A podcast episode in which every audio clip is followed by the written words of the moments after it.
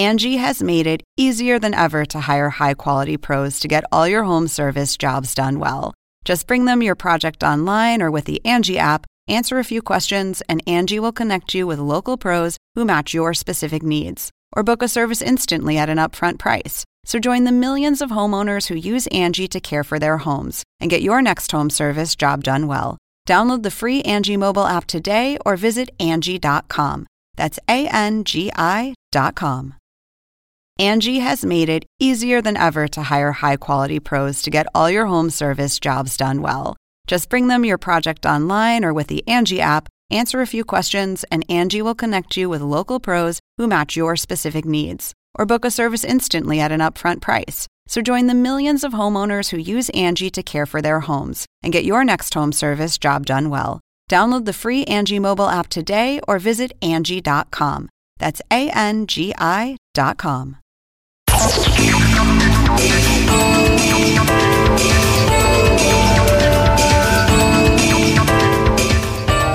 Hola, ¿qué tal? ¿Cómo les va? Soy Andrés Oppenheimer. Gracias por estar con nosotros.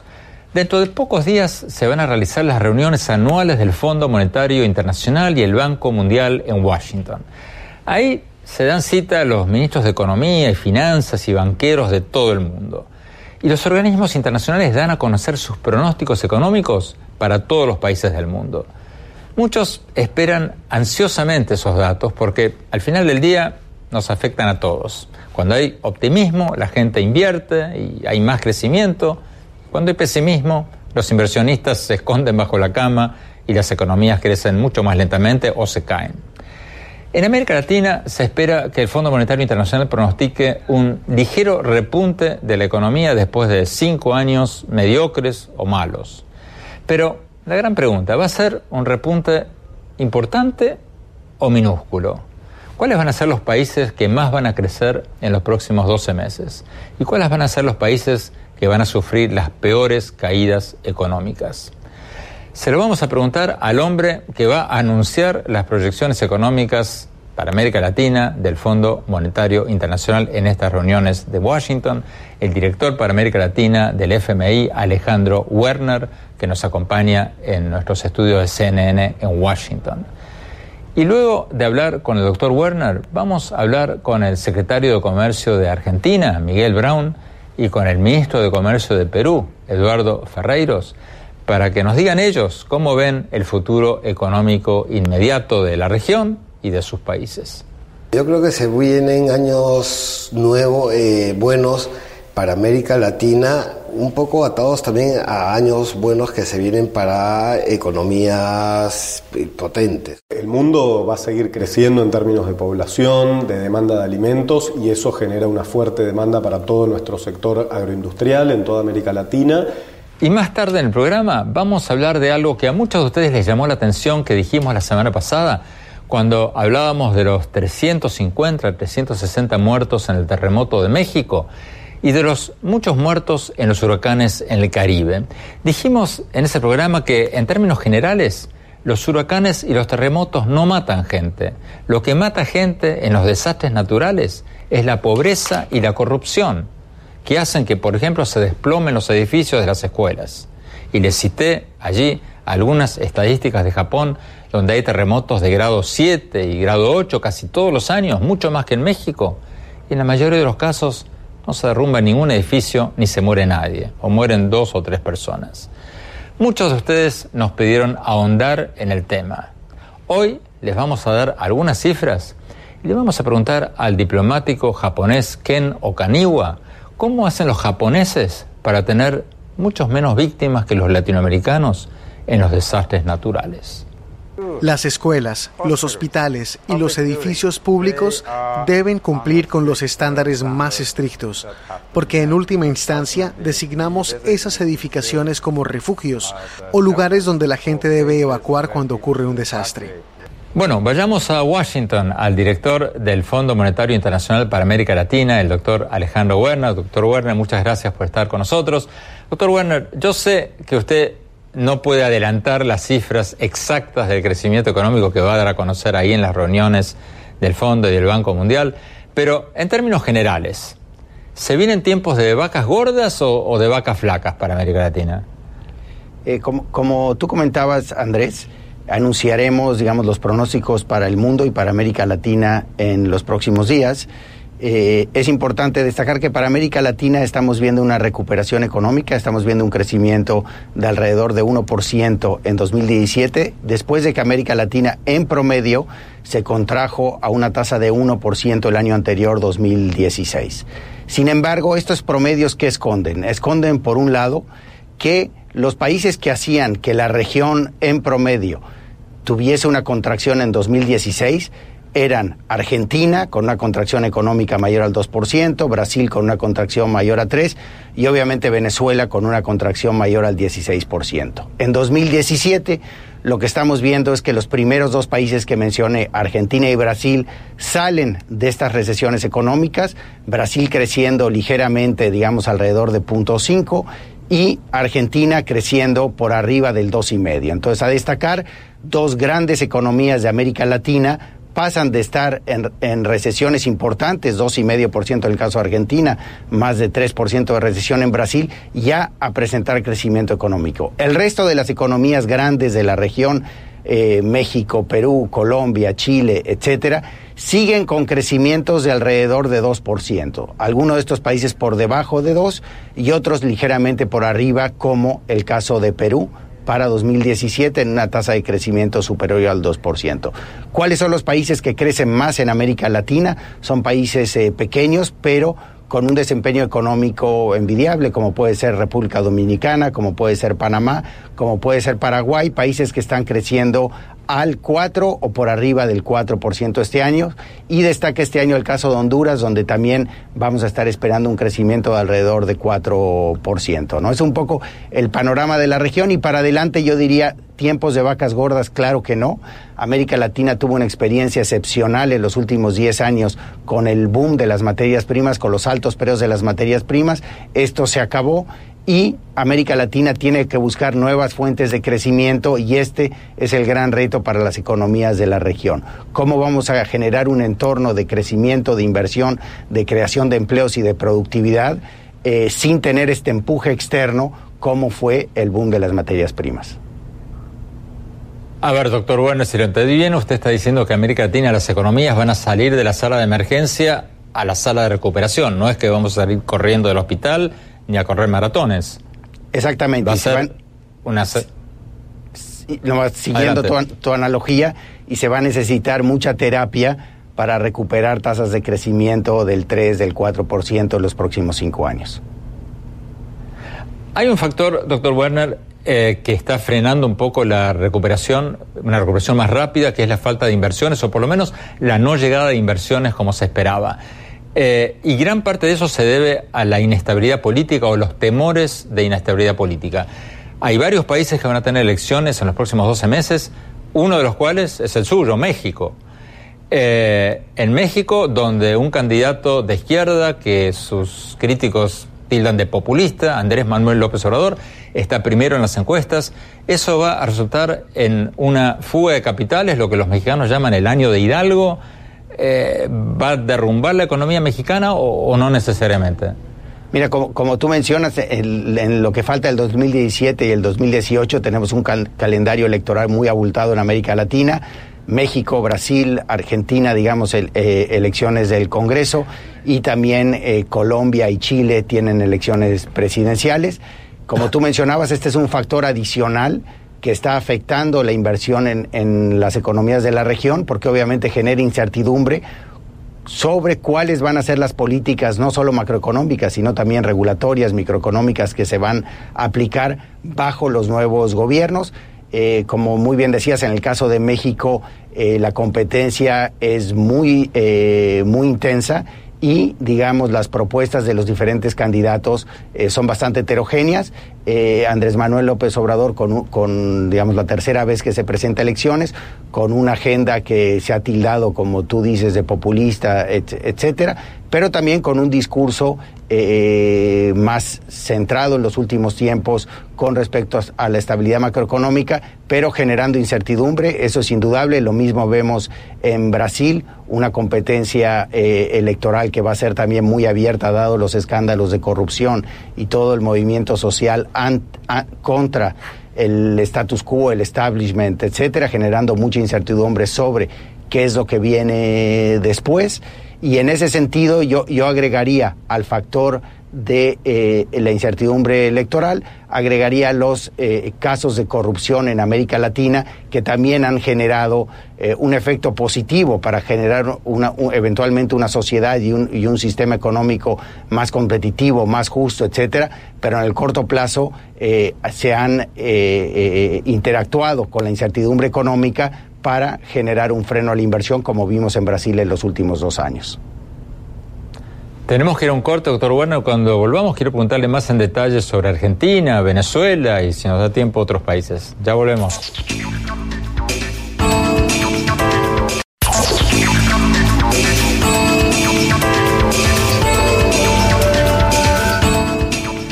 Gracias por seguir con nosotros. Estamos a pocos días de las reuniones anuales del Fondo Monetario Internacional y del Banco Mundial en Washington, donde se reúnen los ministros de Economía, los banqueros de todo el mundo y anuncian sus proyecciones de crecimiento económico o de caída económico para el futuro próximo. Sigamos hablando con el director para América Latina del Fondo Monetario Internacional, el doctor Alejandro Werner. Doctor Werner, Venezuela. Usted decía que Venezuela cayó, la economía venezolana cayó un 16% el año pasado, en los últimos tres años más del 30, casi el 40%. ¿Hasta cuándo puede caer, puede seguir cayendo la economía de Venezuela sin caer en una hiperinflación y un caos total que ningún, para ir directamente a la pregunta, el tipo de, de, situación que ningún gobierno puede sostener?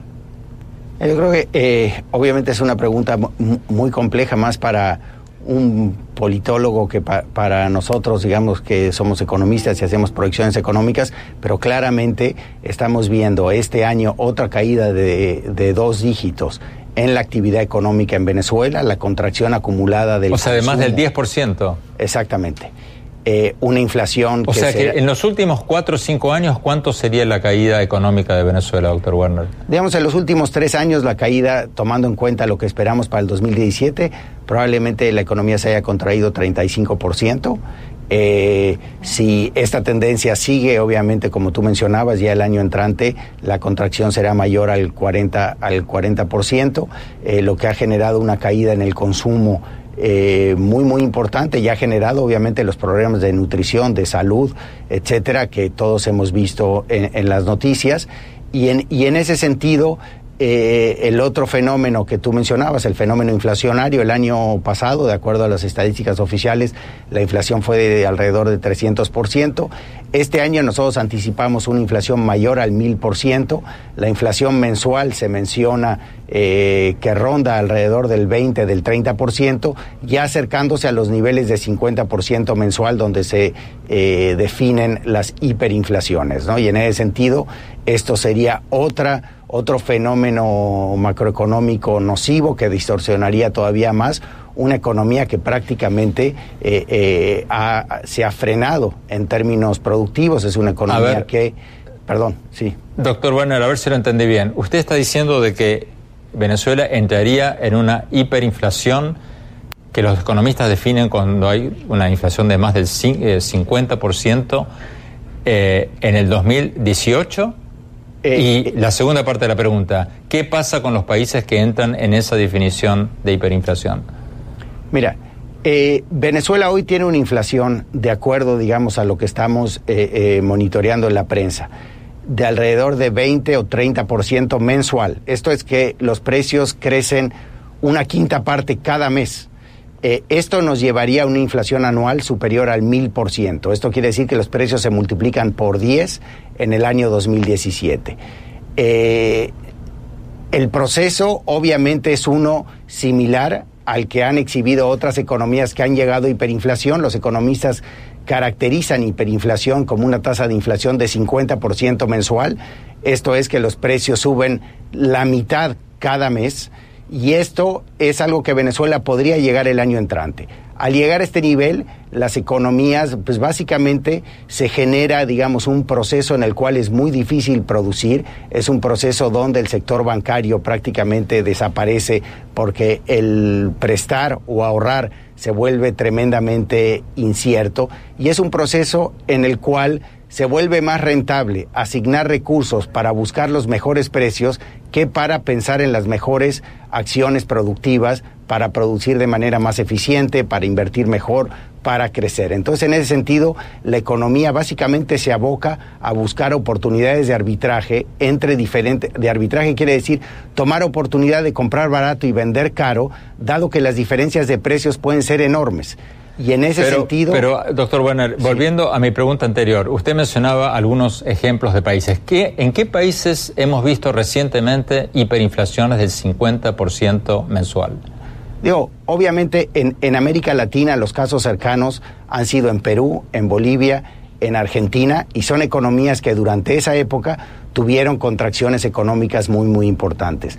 Lo que hace diferente a Venezuela es que Venezuela ya ha tenido contracciones económicas a la fecha, aún sin llegar a la hiperinflación, mayores a las que el resto de las economías latinoamericanas exhibieron en los episodios de hiperinflación. Entonces lo que podríamos pensar es que de llegar a la hiperinflación es probable que esta contracción económica, digamos, anual de tasas de 10% por año continúe y obviamente estaríamos, como tú mencionabas, en una contracción acumulada del Producto Interno Bruto de seguir esta trayectoria por los próximos dos años mayor al 50%, ¿no? Cosa que solo se ha visto en economías que atraviesan guerras fenómenos naturales eh, eh, tremendos o epidemias eh, que afectan obviamente de manera muy importante la tasa de mortalidad. No en economías que en, no se en han otros visto países, doctor Werner, fenómenos. En otros países como Zimbabue, como los países latinoamericanos que usted mencionó, ¿los gobiernos han sobrevivido hiperinflaciones del 50% mensual? Digo, muchos gobiernos han caído eh, con estos niveles de inflaciones, otros no. El caso de Zimbabue, básicamente la economía migró de manera automática al dólar y básicamente la, la población dejó de utilizar la moneda local y la estabilización se dio por un movimiento llamémosle natural de la población hacia una moneda más estable y en otros casos claramente eh, los gobiernos eh, han caído, ¿no? Entonces, eh, Doctor claramente... Werner, una última pregunta. Una última pregunta porque nos están diciendo que se nos acabó el tiempo. En 30 segundos, ¿hay una posibilidad de una subida del precio de petróleo que rescate al gobierno de Venezuela? Eh, ¿Los economistas están contemplando una subida del precio del petróleo o no? Mira, eh, los mercados financieros y economistas contemplan básicamente un perfil relativamente plano del precio del petróleo hacia adelante, con- probablemente con una muy ligera subida, y en ese sentido de continuar las políticas actuales en Venezuela, es muy difícil pensar que un precio del petróleo un poco más alto pueda rescatar a este país de las trayectorias, digamos, tan perversas que estamos viendo en sus principales variables económicas. Doctor Alejandro Werner, muchísimas gracias por esta entrevista. Suerte en las reuniones anuales del Fondo Monetario del Banco Mundial. Vamos a un corte rápido, ya volvemos.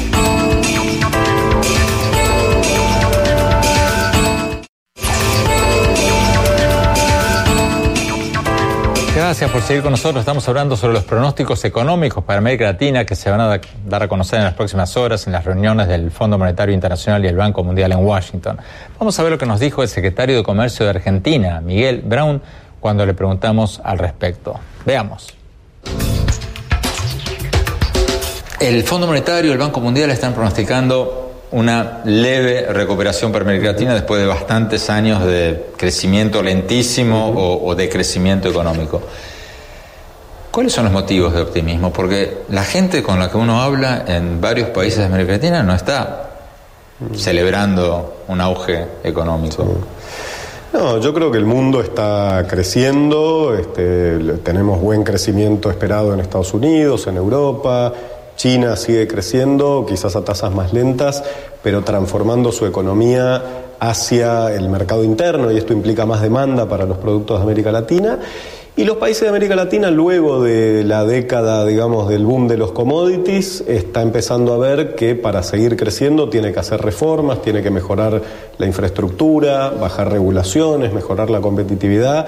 Y creo que esa agenda está en marcha en, en muchos países y eso nos da optimismo para los próximos años. O sea, ¿usted cree que se vienen años de vacas gordas? Porque, por ejemplo, hay, muchas amenazas. Por ejemplo, se habla de que en Estados Unidos van a subir las tasas de interés. Mm. ¿Eso no le pega a América Latina, no le pega a Argentina? Sí, yo, yo no lo llamaría vacas gordas. Creo que vacas gordas hubo en la década anterior con el fuerte crecimiento del precio de los commodities y del comercio global.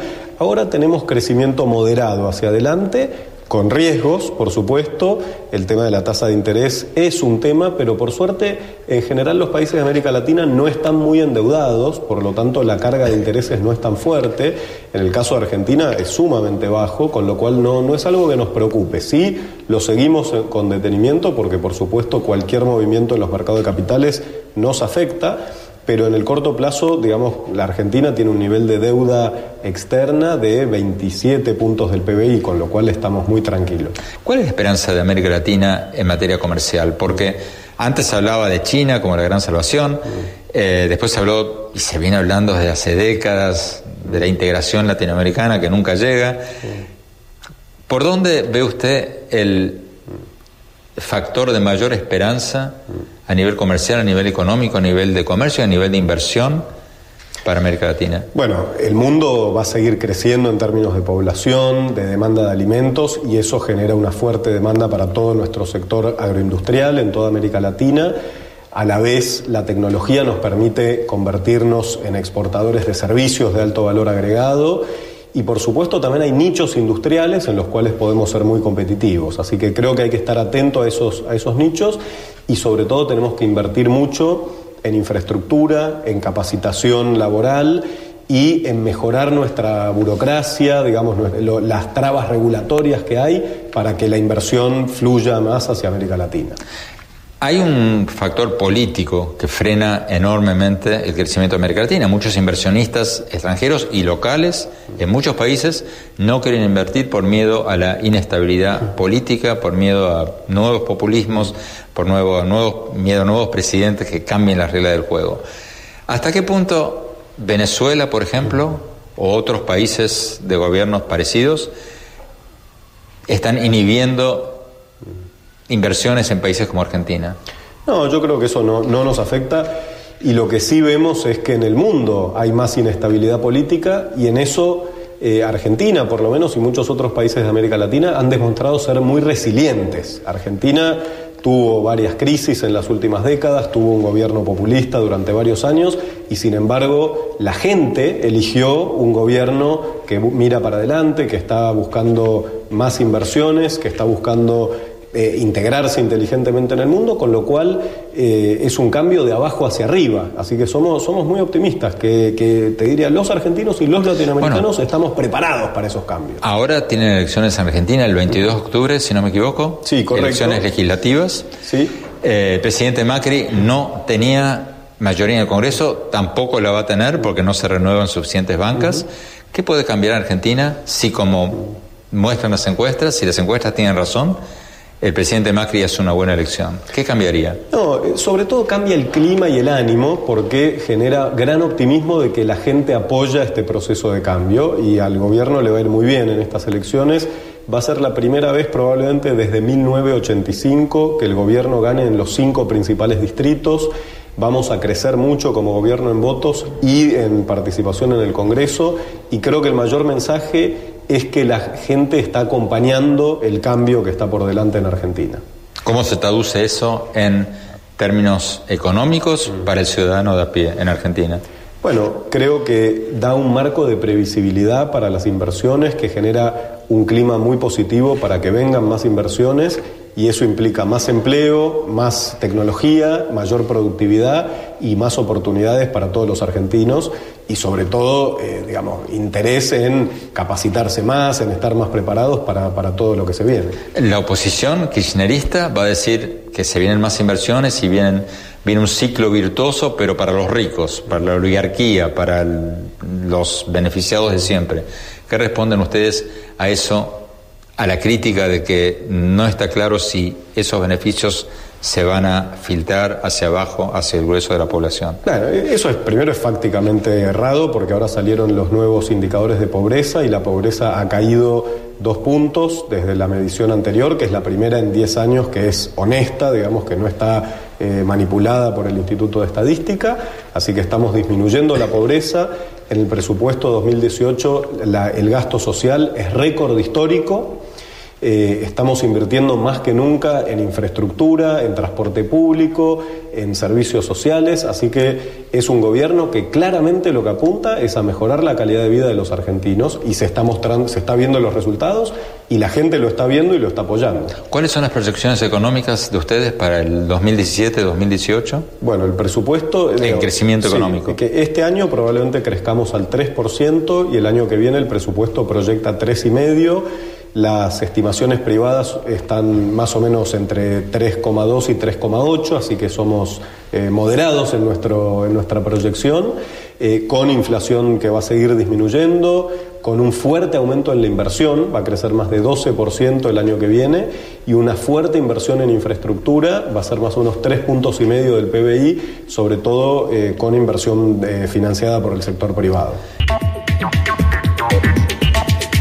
Tenemos que ir a un corte. Cuando volvamos, vamos a hablar con el ministro de Comercio de Perú, Eduardo Ferreiros. Más tarde en el programa, vamos a hablar sobre Japón y el tema de las víctimas en los terremotos. No se vayan, ya volvemos.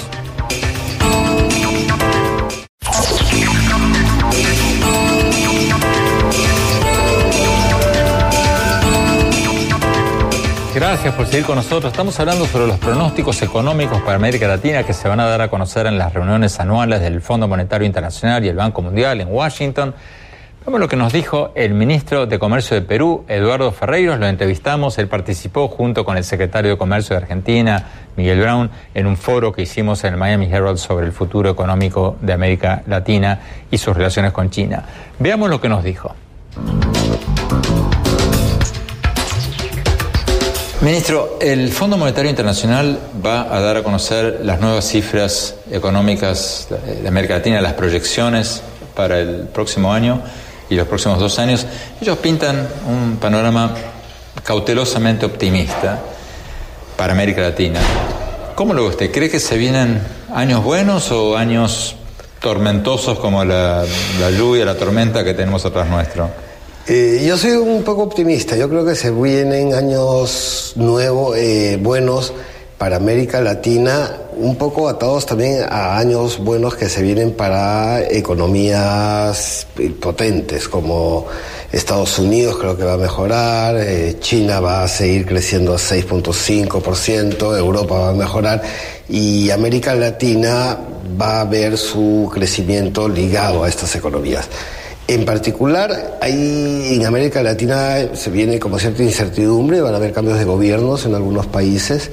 Eh, y en el caso de Perú, como integrante de la Alianza del Pacífico, creemos que como bloque vamos a seguir creciendo de manera importante, no a las cifras que nos gustaría, superando el 5 o 6%, pero vamos a ir creciendo en el caso del Perú este año terminando cerca del 3% y apuntando al 5 o 6 para más adelante. ¿no? Aclaremos que la Alianza del Pacífico es el bloque conformado por Chile, Perú, Colombia y México. Eh, sí. Ministro, pero el hecho que China se haya desacelerado, antes crecía al 10%, ahora crece al 6%, ¿Eso no le va a pegar a los países latinoamericanos que dependen enormemente de la economía china, que ya es la segunda y en algunos casos la primera socia comercial de muchos países de la región? Eh, América Latina en su conjunto puede ser que sí en las sumas y restas tenga una disminución.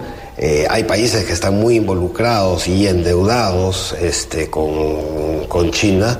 Eh, Ecuador es uno de ellos, Venezuela es otro. Este, y, Ecuador, que recibe mucha inversión extranjera de, directa de China, ah, está viendo disminuidos esos niveles de inversión. Por ese lado, cuando te digo en sumas y restas, puede ser que Latinoamérica sí o se estanque o pueda bajar un poquito, ¿no? Pero eh, homogenizar toda América Latina, digamos, es algo complicado porque no todos los países tenemos el mismo modelo de desarrollo. Bueno, pero hay fenómenos mundiales. Por ejemplo, el hecho de que el nuevo presidente de Estados Unidos, o no tan nuevo, el reciente presidente Donald Trump, se esté saliendo de acuerdos de libre comercio, como el Tratado de Asociación Transpacífico, como renegociando el Tratado de Libre Comercio con México, el hecho de llevar adelante políticas nacionalistas, algunos las califican de proteccionistas, eh, ¿no va a afectar esto de alguna manera a América Latina? En el caso de Estados Unidos, el acuerdo transpacífico nunca entró en vigencia. Digamos, el futuro con Estados Unidos ya no existe porque Estados Unidos ya se retiró y estamos viendo qué hacer con ese acuerdo los otros países que restamos. En el acuerdo del NAFTA con sus principales socios comerciales, con Canadá y México, ya venía siendo un acuerdo anacrónico, ya tenía más de 20 años eh, el mundo ha cambiado muchísimo, las nuevas tecnologías e incorporar todo eso, desde mi punto de vista, ya era necesario hacerle una revisión. Eh, y me parece adelantarnos un poco. No sé, no puedo anticipar cuál va a ser el resultado, pero la revisión de acuerdos comerciales es lo que hace un gobierno cuando recién entra y ver cuáles, cómo están funcionando y buscar renegociarlos de alguna manera. Yo sigo siendo optimista. Yo creo que el NAFTA va a ser renegociado para modernizarlo y en el caso del Perú, por ejemplo, el Tratado de Libre Comercio que tenemos, bilateral, es un acuerdo que beneficia a ambos países. Eh, en realidad, Estados Unidos tiene una, una, balanza superavitaria, ¿no? Este, porque le compramos muchos bienes de capital, insumos que necesitamos para nosotros producir con mayor potencia y, y mejor calidad. Y yo no me atrevería a adelantarme a etiquetar de proteccionista lo que todavía no estamos muy seguros y creo que acá tampoco están muy seguros hacia dónde va a ir la cosa, ¿no? Tenemos que ir a un corte. Cuando volvamos, vamos a hablar con el diplomático japonés Ken Okaniwa. No se vayan, ya volvemos.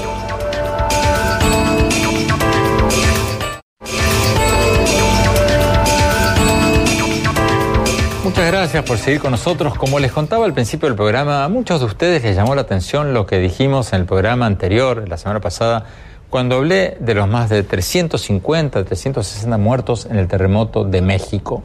Dije entonces que los terremotos y los huracanes no matan gente. Lo que mata gente en los terremotos y en los huracanes, en términos generales, es la pobreza y la corrupción. Muchos de ustedes me pidieron más detalles sobre eso, de manera que buscamos cifras concretas y entrevistamos a Ken Okaniwa, un diplomático japonés que nos contó cómo hacen en Japón para tener relativamente tan pocos muertos en sus desastres naturales. Fíjense la diferencia. Mientras que en México hubo un terremoto grado 7.1 que dejó más de 350 muertos hace pocas semanas, en Japón hubo un terremoto de grado 8.3 en el año 2003, o sea, mucho mayor que el de México, que dejó un muerto. Un terremoto de grado 6.9 en el 2005 dejó un muerto. Un terremoto de grado 8.3 en el 2006 dejó cero muertos. Un terremoto de grado 8.1 en el 2007 dejó cero muertos. Otro terremoto de grado 7.1 en el 2011, seis muertos. Uno de grado 7.3, todos estos más grandes que el de México, que dejó tres muertos en el 2012. O sea, Japón tiene muchos más terremotos y mucho más fuertes con menos víctimas. Hubo una excepción, el tsunami del 2011, que dejó 15.800 muertos, pero el señor Okaniwa, perdón, nos dijo que casi la totalidad de estas muertes fueron por el tsunami, por el agua, no por el terremoto. Solo el 0.05% de las muertes del tsunami del 2011 fueron por edificios derrumbados, nos dijo. Veamos lo que nos dijo en esta entrevista Ken Okaniwa.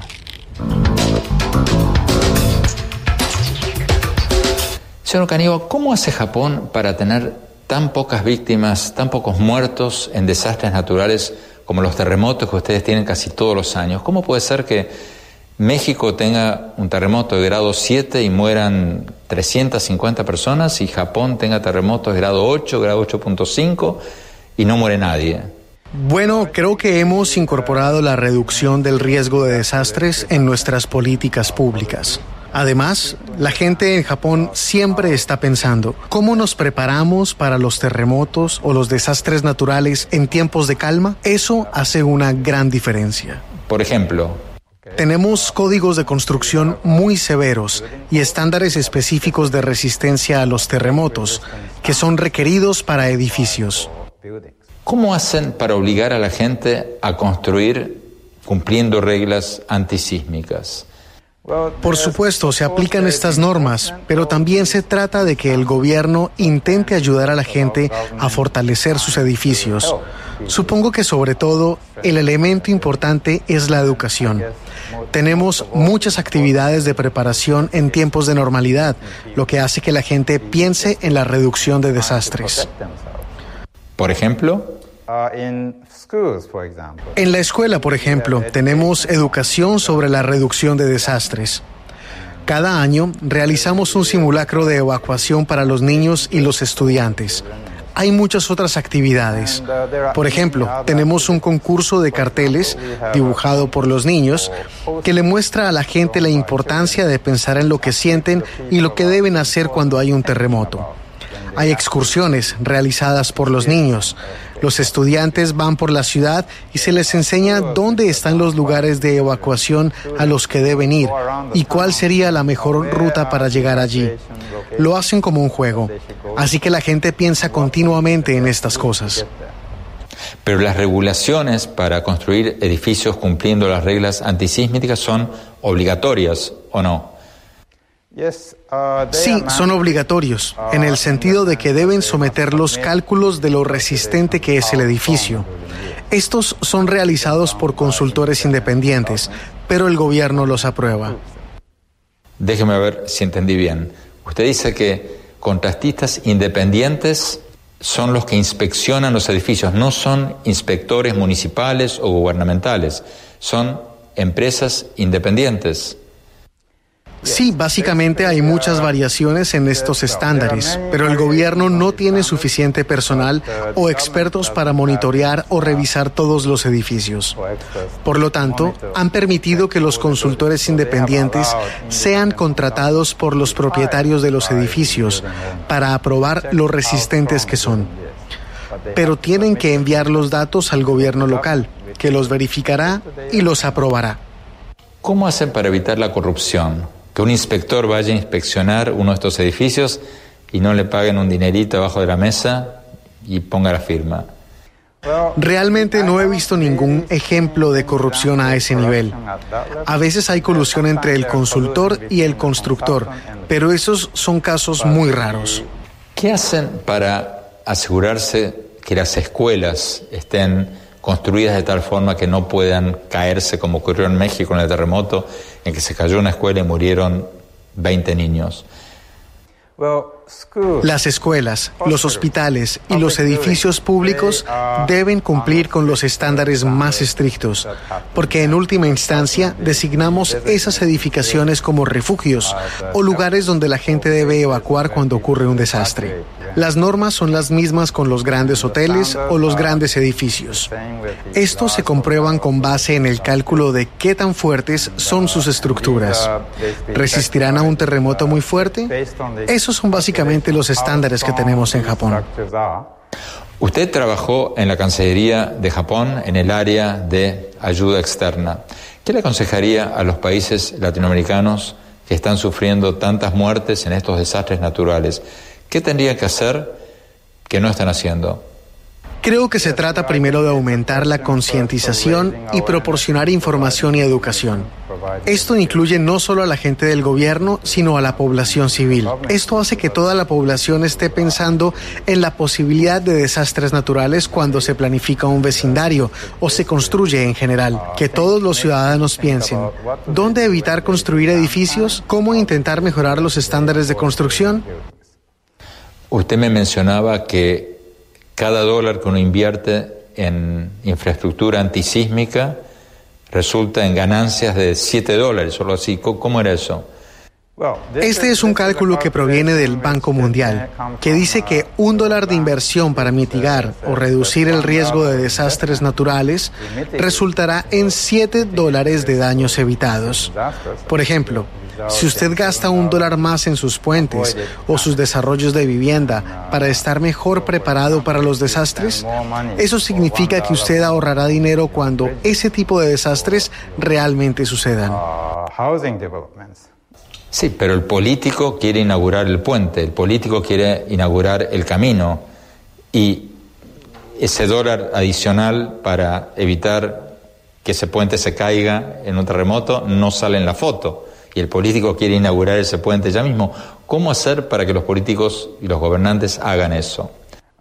Básicamente, estás hablando de qué tanta importancia le da la gente a la reducción del riesgo de desastres naturales. Es por eso que lo importante es crear conciencia y educación. Si las personas que votan por estos políticos piensan que la reducción del riesgo de desastres naturales es importante, entonces, por supuesto, el político prestará más atención a estos problemas. Los gobiernos tienen que prestar más atención. Creo que tal vez hay una cultura diferente en Japón, más que en cualquier otro lugar, donde se atribuye tanta importancia a la seguridad de las vidas de las personas en caso de desastres naturales.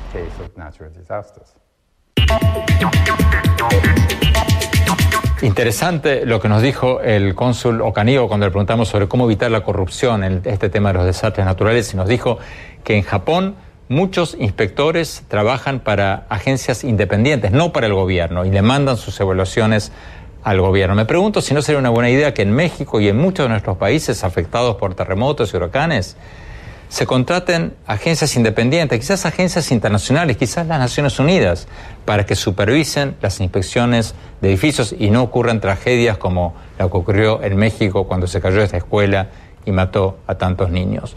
Tenemos que ir a un corte, ya volvemos con mi opinión final. Ya volvemos.